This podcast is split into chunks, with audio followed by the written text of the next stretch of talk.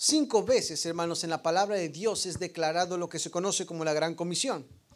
En todos los evangelios y en el libro de Hechos es conocido, ahí expresado la Gran Comisión. ¿Qué es la Gran Comisión? La Gran Comisión es el mandato de Dios que nos ha dado a nosotros, los creyentes, a promulgar el Evangelio en otros lugares más allá de nosotros.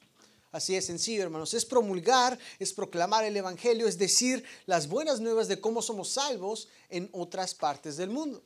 Todo comenzó, hermanos, en la cruz del Señor Jesucristo. Cuando el Señor Jesucristo murió por nosotros, Él ahí comenzó, hermanos, con, cuando fue el comienzo, hermanos, de redención y a través de eso, hermanos, tenemos la responsabilidad de decirlos a otros. Nadie nació conociendo el Evangelio. Nadie nació siendo salvo. Alguien más tuvo que decirnos a nosotros para que nosotros recibiéramos a Cristo. Vivimos en esta vida de una forma natural, normal, a, las conformidades de este mundo hacíamos lo que queríamos, ah, teníamos, pensábamos lo que queríamos, realizamos nuestra forma opinión y aún los que cuando llegábamos a este pensamiento de, de, vida después de la muerte, tenemos nuestra propia mente, nuestro propio sentir de qué era el más allá. Pero Dios nos permitió en su gracia, su misericordia, nos permitió conocer a una persona y alguien nos compartió cómo podemos alcanzar e ir al cielo. Nos enseñaron a través de un folleto, tal vez algo en el radio, tal vez en internet, tal vez un familiar, tal vez un maestro, tal vez un niñito, tal vez alguien fue y tocó en tu puerta, hermano, alguien te lo topaste en el, en súper y te dio, no sé, te dio un folleto, te dijo una palabra de Dios. Y escuchamos y creció nuestro interés en el Evangelio. Vivíamos toda nuestra, vida, honestamente, sin el pensar de Dios, en lo que qué pensará Dios de esto, de las decisiones que hago. Y una vez al estar ahí, fuimos, fuimos confrontados con la verdad. La diferencia de la palabra de Dios, la Biblia, un libro de filosofía o de psicología, es que nos mueve internamente. Cuando escuchamos el Evangelio, entendimos que era verdad. Entendimos que hasta en un modo tenía sentido. En el sentido de que habíamos pecado, nuestro pecado nos separó de Dios y a través de la salvación, del sacrificio de nuestro Salvador, podemos aceptar y recibir salvación, pidiéndole perdón por nuestro pecado, que eso fue lo que dividió nuestra relación entre Dios y el hombre. Y pedirle que nos llevara al cielo. No fuimos al cielo, hermano, no vamos al cielo por nuestras buenas obras, porque todos hacemos buenas obras. Vamos al cielo, hermanos, por el sacrificio. La única buena obra que necesitamos para ir al cielo es aceptar al Señor Jesucristo como nuestro Salvador. No nuestras fuerzas, porque nuestras fuerzas no sirven de nada. Hay gente que es muy buena, esa puede ser, tenemos vecinos, tenemos amigos, familiares, que gente que sería, es hasta moral, son buenas personas, pero el ser bueno no nos lleva al cielo, hermano. El ser buenos nos ayuda a navegar mejor en esta tierra, nos ayuda a tener mejores relaciones con nuestro prójimo, pero no nos ayuda, hermanos, a seguridad, a tener seguridad eterna. Aceptar al Señor Jesucristo es lo único que nos da salvación del infierno. Ahora, hermanos, si en este día alguno de ustedes tiene alguna duda de su salvación, venga, hermanos, al final del servicio y hable con nosotros. Este no es un tema lo cual se puede menospreciar, es el tema más importante de cual nosotros predicamos. Es la razón de, esta de la existencia de esta iglesia, es la razón por la cual el pastor y yo y otros siervos de Dios estamos haciendo esto. Es la única razón, es nuestra chamba, se puede ser así. Sí involucra la música, sí involucra un edificio, involucra tanto eh, el ministerio de, de, transportación, involucra tantas otras cosas, pero nuestro propósito principal es asegurarnos que cada persona la cual nosotros tenemos contacto acepte a Cristo como su Salvador.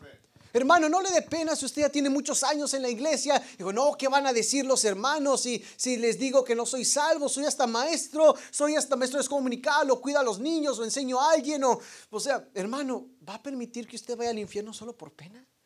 Unos minutitos de pena que hasta ni es real porque vamos a estar muy contentos de que usted es hijo, parte de la familia de Dios. Si usted tiene poquito tiempo, no tenga vergüenza, somos una familia en Cristo. Amén más importante es asegurarnos de nuestro destino eterno. Padre, y le preguntó a sus hijos si ellos van al cielo. No solo porque crezcaron, crecieron en el, en el Evangelio y en la iglesia significa que hicieron la decisión por Cristo. Yo crecí, hermanos, en un hogar cristiano. Crecí en un hogar donde íbamos a la iglesia cada, a cada rato. El domingo, el servicio, lunes allá la limpieza, martes otra vez la limpieza porque el templo estaba grande, miércoles el servicio, jueves ganancia de almas, jóvenes. Ah, desde, desde niñitos estábamos metidos en la iglesia. Hermanos, yo viví todo mi tiempo en el Evangelio, aún me enseñaron a cómo testificar. Y desde niño, ahí, eh, viajando, visitando iglesias, yo iba hasta con pastores, iba con los hijos del pastor, iba, y hasta ganaba más almas que el pastor yo de niño. De este pastor no, de otros pastores. No, no me mire tan feo, pastor. Pero yo nunca había hecho esa decisión por Cristo. Era conocimiento meramente intelectual, no una decisión en mi corazón. Y Dios usó tantas cosas en el, en el país de Israel cuando estuvimos viviendo allá para, para, para hablarme y recordarme que no era salvo. Era conocimiento mental, pero hice la relación, le pedí perdón a Dios por mi pecado y lo acepté como Salvador. Ya que somos salvos, hermanos, somos redimidos, ya que somos cambiados, Dios nos ha mandado en toda la palabra, pero especialmente en estos cinco mensajes que, que aparece, como se conoce como la Gran Comisión, nos ha llamado a, servicio.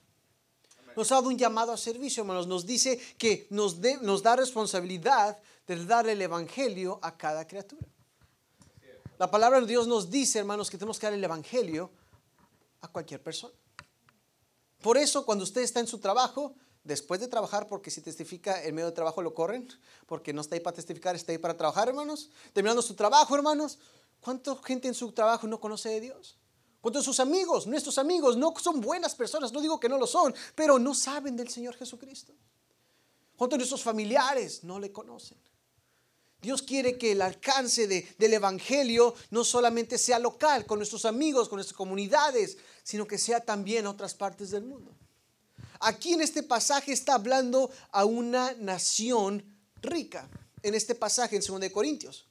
Está hablando a una nación que en, la ciudad de Corinto sigue en existencia hasta este día y es conocida, era conocida como un centro de negocios muy grande, como aquí en Estados Unidos sería como Los Ángeles o Nueva York o Miami o Chicago, una de las ciudades más grandes donde hay más movimiento financiero. Y está aquí, hay dos cartas que Pablo escribió aquí a las iglesias en Corinto y les reprochó cosas que necesitaban cambiar a cosas muy, muy pesadas, honestamente, pero algo que está tratando en este capítulo, hermanos, es nuestra generosidad a Dios. Y al hablar a estas personas intelectuales y de finanzas y adineradas, él hace una comparación para mostrarles una lección que quería que aprendieran. Usa en comparación a una iglesia que él conoció que estaba en la ciudad de Macedonia. En ese entonces, hermanos, era una persecución abierta, pública en contra de los cristianos. Eh, a cualquier persona que aceptó al Señor Jesucristo, que lo reconocía como Salvador, había persecución, lo, lo corrían del trabajo, había hasta muerte. Si mataron al Salvador, ¿cómo no matar a los miembros? Había persecución, hermanos, a todo cristiano. Y usa estos, estos cristianos de Macedonia eh, para ellos y para nosotros para ser ejemplo. Comienza en el versículo 1, abra sus Biblias, hermanos, porque lo que importa no es lo que yo pienso, lo que importa es lo que la palabra de Dios dice. Versículo 1, 2 Corintios 8, 1, dice, asimismo, hermanos, os hacemos saber la gracia de Dios. Es una palabra muy importante, creo que la tenga en su mente en un momento. Os hacemos saber la gracia de Dios que se ha dado a las iglesias de Macedonia, que en grande prueba de tribulación, la abundancia de su gozo y su profunda pobreza abundaron en riquezas de su generosidad. Comienza aquí, hermanos, haciendo la comparación a otras iglesias. Dice, la gracia de Dios que se ha dado a las iglesias de Macedonia. Les recuerdo que las iglesias de Macedonia eran iglesias en gran necesidad. Aquí habla en el versículo 2, que en grande prueba de tribulación, número uno, estaban siendo perseguidos estratégicamente por ser cristianos. Estaban siendo perseguidos por su fe, abiertamente, públicamente. Dice aquí en grande prueba de tribulación. Luego describe su estado espiritual. Dice la abundancia de su gozo. Una pregunta. ¿Qué es lo que hace que una persona sea gozosa? Está claramente en la Biblia. Es mejor, es más bienaventurado, es más feliz dar que recibir. Vamos a ver eso más adelante. La, la felicidad, felicidad real viene de dar. El señor Bill Gates, que todos nosotros conocemos ese nombre, una, una, uno de los hombres más ricos del mundo, él dijo, la verdadera felicidad jamás viene en ganar, viene en el dar. Hermanos, y obviamente conocemos ese nombre de él, pero es un, algo que viene de la palabra de Dios. Vemos estas personas no eran felices porque eran pobres, porque todos nosotros fuimos pobres, hermanos, en algún tiempo.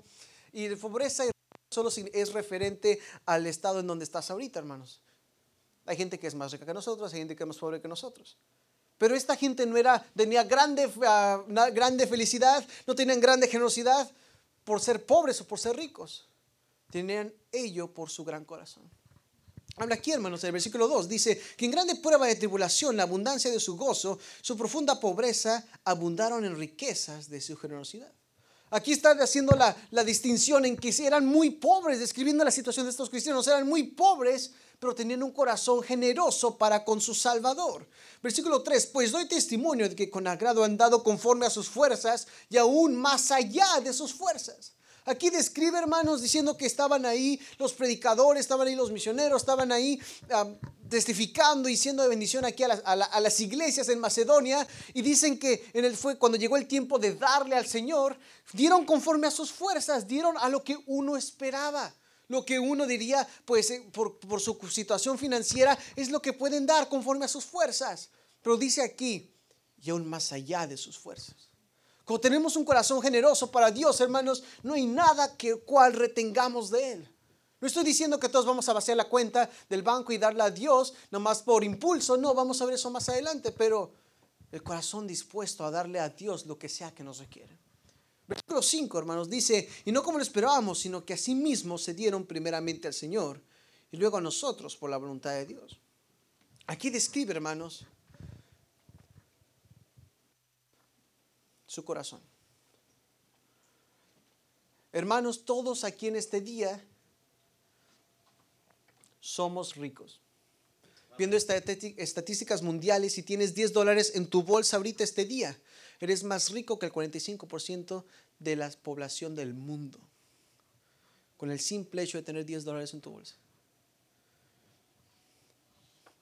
No estoy diciendo que tenemos que, ah, no digo esto para hacernos sentir mal de que somos bendecidos. Gracias a Dios que somos bendecidos.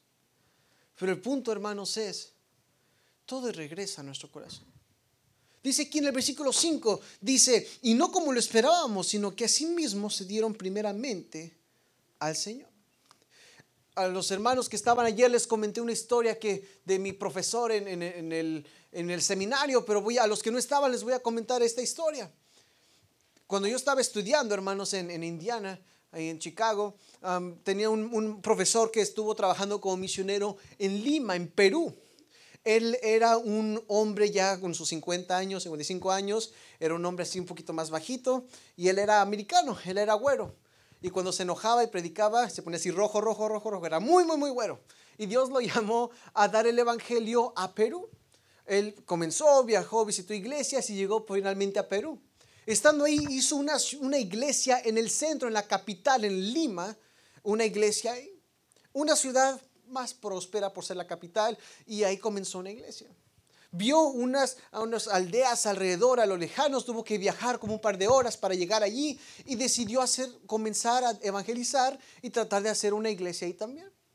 Él fue, comenzó y Dios le permitió crecer y crecer y crecer. Y ya tuvieron ya hasta un edificio un poquito como a la mitad de este tamaño. Estaban ahí apretados ahí los hermanos, pero estaban muy contentos y felices y agradecidos con su Señor por la salvación la gente ahí en Perú, en esas aldeas, en esos, en esos ranchos, decían, nadie venía aquí, los que venían eran los testigos, los que venían eran los pentecosteses, los, los decían y hasta nos quedamos bien confundidos, nunca les entendíamos y nunca les importábamos porque a los dos meses se iban. Pero fue fiel el, el, señor Snipes, venía, iba, iba y les daba el Evangelio. Llegó el tiempo en que, en que era necesario enseñarles generosidad a Dios. Y hermanos, les digo, como predicador es uno de los temas más difíciles de enseñar por las caras que me están dando ahorita en esta mañana. Pero tenemos que enseñar todo el consejo de Dios.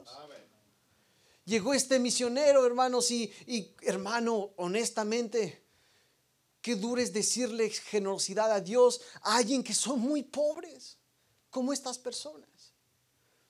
Llegó y enseñó acerca de este mismo pasaje. Enseñó de este versículo 5 que, que dice, ah, ah, sino que asimismo se dieron primeramente al Señor y luego a vosotros por la voluntad de Dios. Él enseñó acerca de, de darnos a nuestro Señor. Al final del servicio vino un niñito y, se, y pasó al frente. Un niñito pasó enfrente y, y, chiquito y una playera polverienta, ¿no? Y venía en chanclas y en un short, no, no, no tenía nada para dar. Pero se acercó y, le dijo al, misionero, al misionero le, le miró para arriba, los ojos así ya bien grandes, y le dijo al misionero, le dijo, usted enseñó de darnos a Dios, ¿verdad? Dije, sí. Digo, pero yo no tengo nada. ¿Qué le puedo yo dar a Dios? Lo que pasó, hermanos, es que el niño agarró un, uno de estas cestas. No tan bonita como esta, mucho de paja, y lo hicieron a mano la gente allá. Lo puso en el piso y el niño se paró dentro del cesto. El niño dijo, yo no tengo nada, pero me voy a dar a Dios. Ese niño en este día es pastor, ahí en esas mismas aldeas. Hermanos, cuando estamos hablando de generosidad a Dios, no tiene ni que ver con dinero. El principio es nuestro corazón para Dios. Señor Jesucristo lo enseña en la palabra diciendo que donde esté nuestro tesoro, ahí estará también nuestro corazón. Gente dice eso de misiones está bonito, tenemos las banderas, vienen los misioneros, nos cuentan sus historias, de dónde vienen, de dónde van. Es bonito, se siente, se siente cómodo, al final está muy padre, al final tenemos comida. ¿Verdad? Okay, sí. sí, porque gratis no. no se crean. Es bonito la cultura de, de, la conferencia misionera, pero eso de dar a misiones como que, como que no me llama mucho a mi corazón. ¿Dónde está tu dinero, hermanos? A los que damos nosotros a misiones estamos bien preocupados, que estamos bien interesados en lo que en el avance del evangelio. Me van siguiendo, hermanos. Comienza en nuestro corazón versículo 6, de manera que exhortamos a Tito para que tal como comenzó antes, asimismo acabe también entre vosotros esta obra de gracia. Estas iglesias comenzaron a dar a misiones hace tiempo, pero dejaron de hacerlo. Hermano, tal vez alguno de ustedes comenzó el año pasado a hacerlo, pero por pérdida de trabajo, por diferentes razones, dejó hacerlo, hermanos. Aquí nos enseña Dios que nos arrepentimos, pedimos perdón por romper un, pacto con Él, Él nos recibe. Versículo 7. Dice, por tanto, como en toda abundáis, en fe, en palabra, en ciencia, en toda solicitud y en vuestro amor para con nosotros, abundad también en esta gracia. Aquí habla, hermanos, acerca, está describiendo el espíritu de la iglesia. Está diciendo, está describiendo cómo son ellos y dice ustedes en todo abundáis. O sea, está diciendo la iglesia en Corinto, ustedes tienen fe, ustedes tienen palabra, ustedes tienen ciencia, ustedes conocen la palabra de Dios, ustedes ya tienen años en la fe, ya creen en Dios, tienen, lo han practicado en su vida, sino ustedes tienen mucho que dar como iglesia, pero diciendo, abunden también en esta gracia. Ser buen miembro no es solamente suficiente para agradar a Dios. El venir a la iglesia, el tener fidelidad aquí a la iglesia, el servicio a Dios aquí, el limpiar, el cantar, el ser ujier, el ser maestro, dice aquí no es suficiente. Dios demanda algo más de nosotros. Y aquí está el centro de la lección, hermanos. Versículo 8 y 9. No hablo como quien manda, sino para poner a prueba por medio de la diligencia de otros también, ¿qué dice hermanos? La sinceridad del amor vuestro.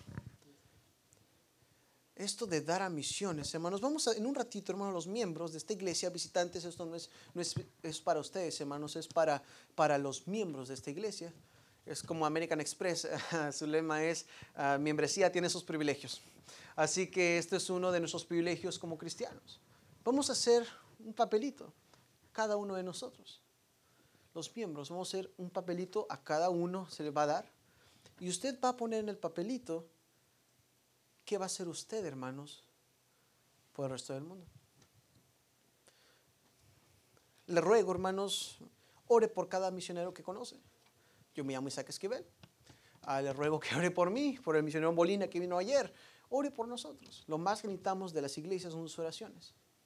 Pero hermanos, cada uno de nosotros vamos a tener una tarjetita, nosotros miembros. Y vamos a apuntar cuánto vamos a dar para Dios, para el evangelismo del mundo cada semana. Si usted le pagan a la quincena o al mes, lo divide por dos lo divide por cuatro, pero esta promesa es es semanal. Dios cuando habla de este tema, hermanos, siempre va a nuestro corazón.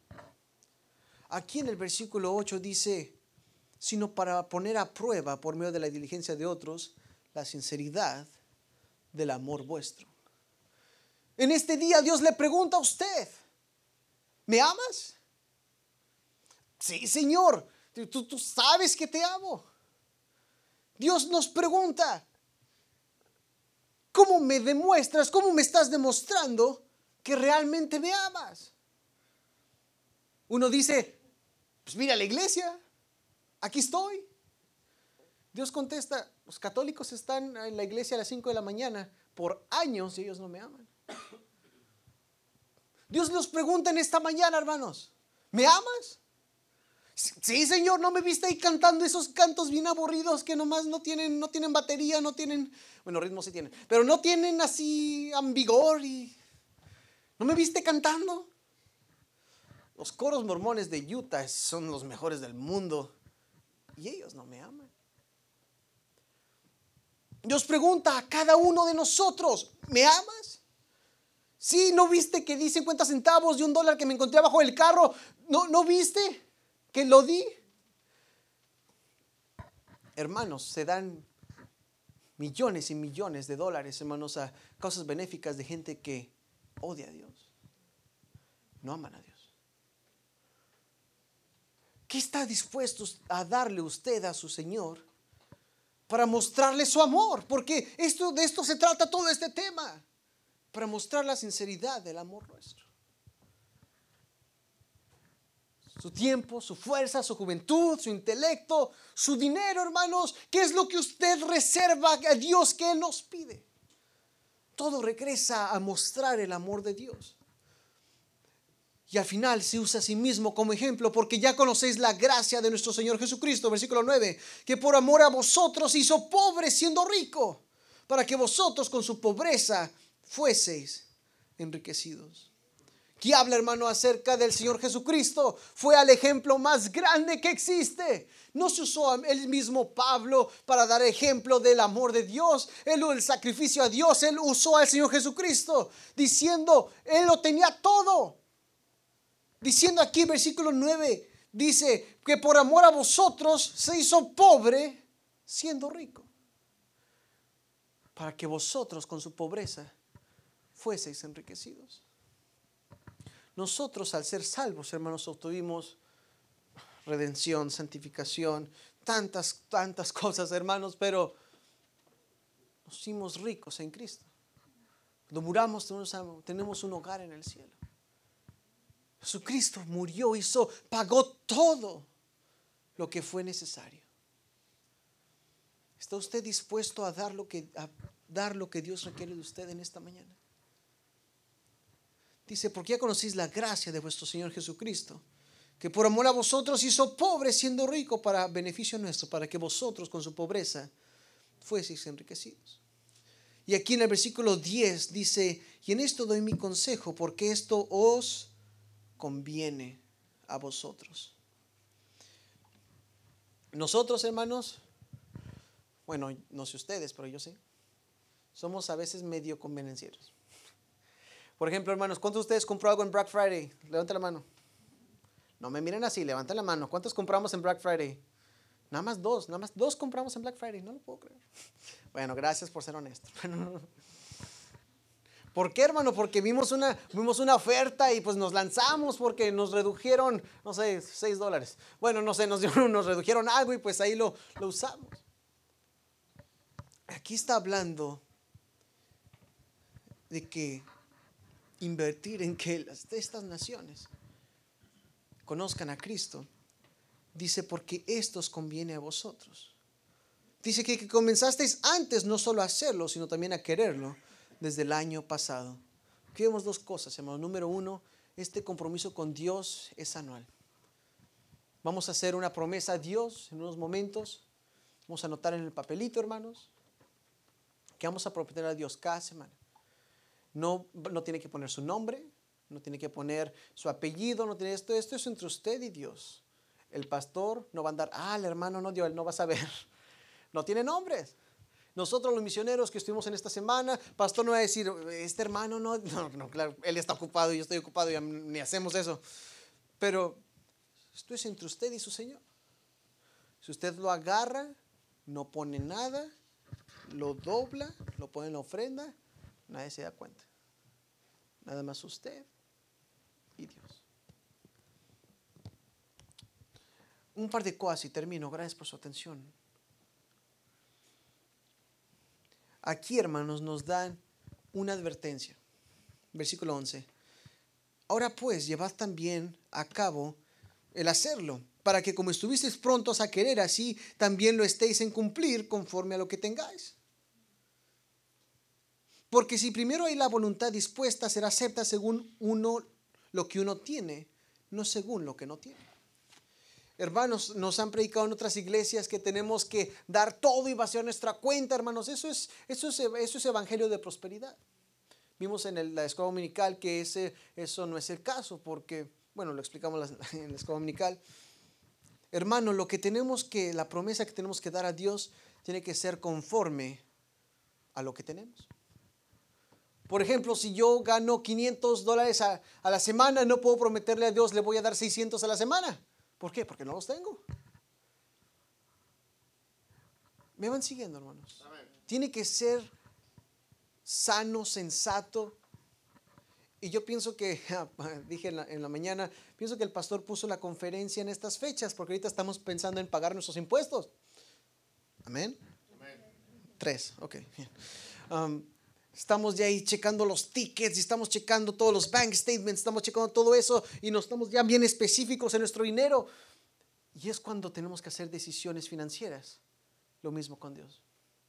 No hagamos esto, hermanos, en, en solo en aventarnos, en, en, dar más que la esposa, por, para decir que yo, yo le gané. O sea, no, hermanos. Es una decisión entre usted y su Señor por la salvación del mundo, hermano. ¿Qué diferencia puede hacer? No sé. Dice, hermano, yo no tengo mucho trabajo ahorita, se, me está cortando el trabajo, no hay mucho empleo, me dejan de despedir, estoy buscando una chamba, estoy entre empleos. ¿Qué tanta diferencia puede dar? Lo poquito que puedo dar ahorita, ya que tenga trabajo ya puedo dar más, pero ahorita lo poquito que puedo dar, ¿qué gran diferencia va a ser? Vimos ayer, hermanos, que poco tiene gran, hace gran diferencia. Dos pedazos de madera y tres clavos hicieron la diferencia en nuestra, todas nuestras vidas. Aunque sea algo pequeño, tiene gran impacto este mundo. Pero hermanos, Dios nos llama a generosidad. No por el pastor. El pastor no va a tocar ni un centavo de esto, se lo prometo. No por ni siquiera el misionero. Dice, esto os conviene a vosotros. Un último detalle, hermanos, un último detalle y, pasamos a lo siguiente. Acompáñenme en sus Biblias, hermano.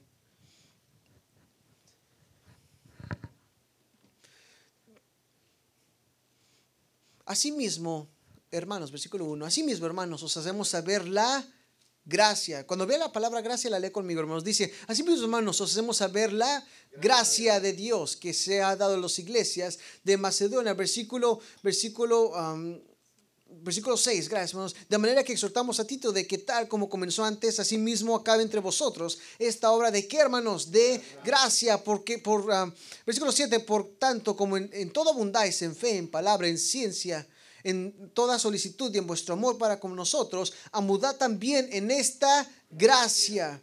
Versículo 9, porque ya conocéis la gracia de nuestro Señor Jesucristo, que por amor a vosotros hizo pobre, siendo rico, para que vosotros con su pobreza fueseis enriquecidos. el asunto de dar financieramente, hermanos. No solamente orar, no solamente tener buenos deseos, sino nosotros dar, cada uno de nosotros. Hermanos, en cada tarjeta misionera que doy tengo el nombre de mi pastor. Llámenle, pregúntenle si doy a misiones o no. No lo hago esto por ser misionero, lo hago por ser cristiano. La gracia de Dios. Si vemos al núcleo de misiones, es el amor de Dios. La salvación que fue extendida a nosotros, pero la gracia de Dios que nos permite dar.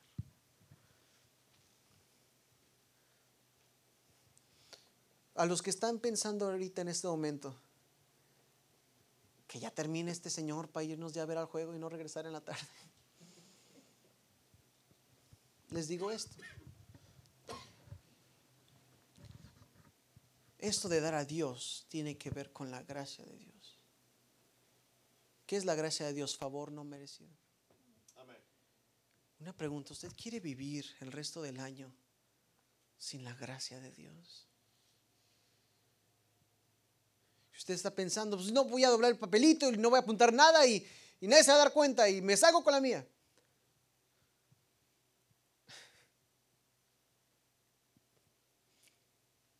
¿Quiere vivir el resto del año sin la gracia del Señor en su vida? Hablamos en la escuela dominical acerca de lo que sembramos, cosechamos. Hermanos, ¿Qué va a hacer usted por su Señor este año? Esto no es por nombre. Si usted lo dobla vacío, nadie sabrá quién fue.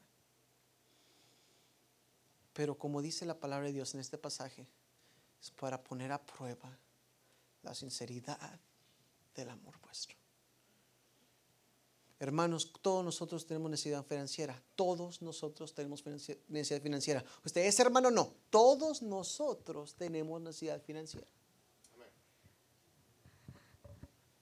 Cuando usted, hermano, ya que haga su promesa y esté cumpliendo, poniendo ahí su sobre, apuntando que esto es para misiones, recuérdele a Dios.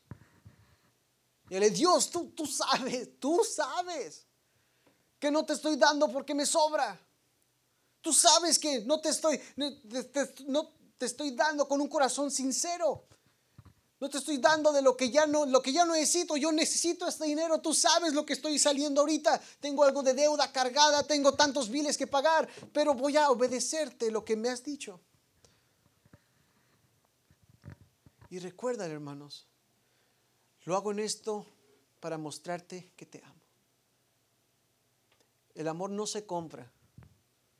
Todos aquí somos testigos de eso. El amor jamás se compra, pero sí se demuestra.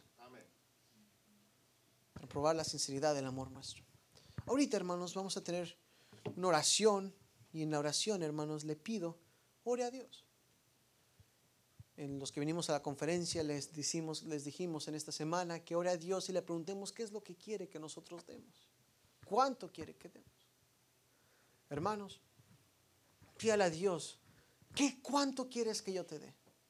Si es el número de dinero, si es en un porcentaje de, de, lo que yo tengo, lo que sea, pero ¿qué es lo que tú quieres que yo te dé? ¿Y sabe qué va a pasar? Dios le va a decir. Y cuando le diga, obedézcalo. ¿De veras usted ama a su Señor? Sino para poner a prueba la sinceridad del amor vuestro.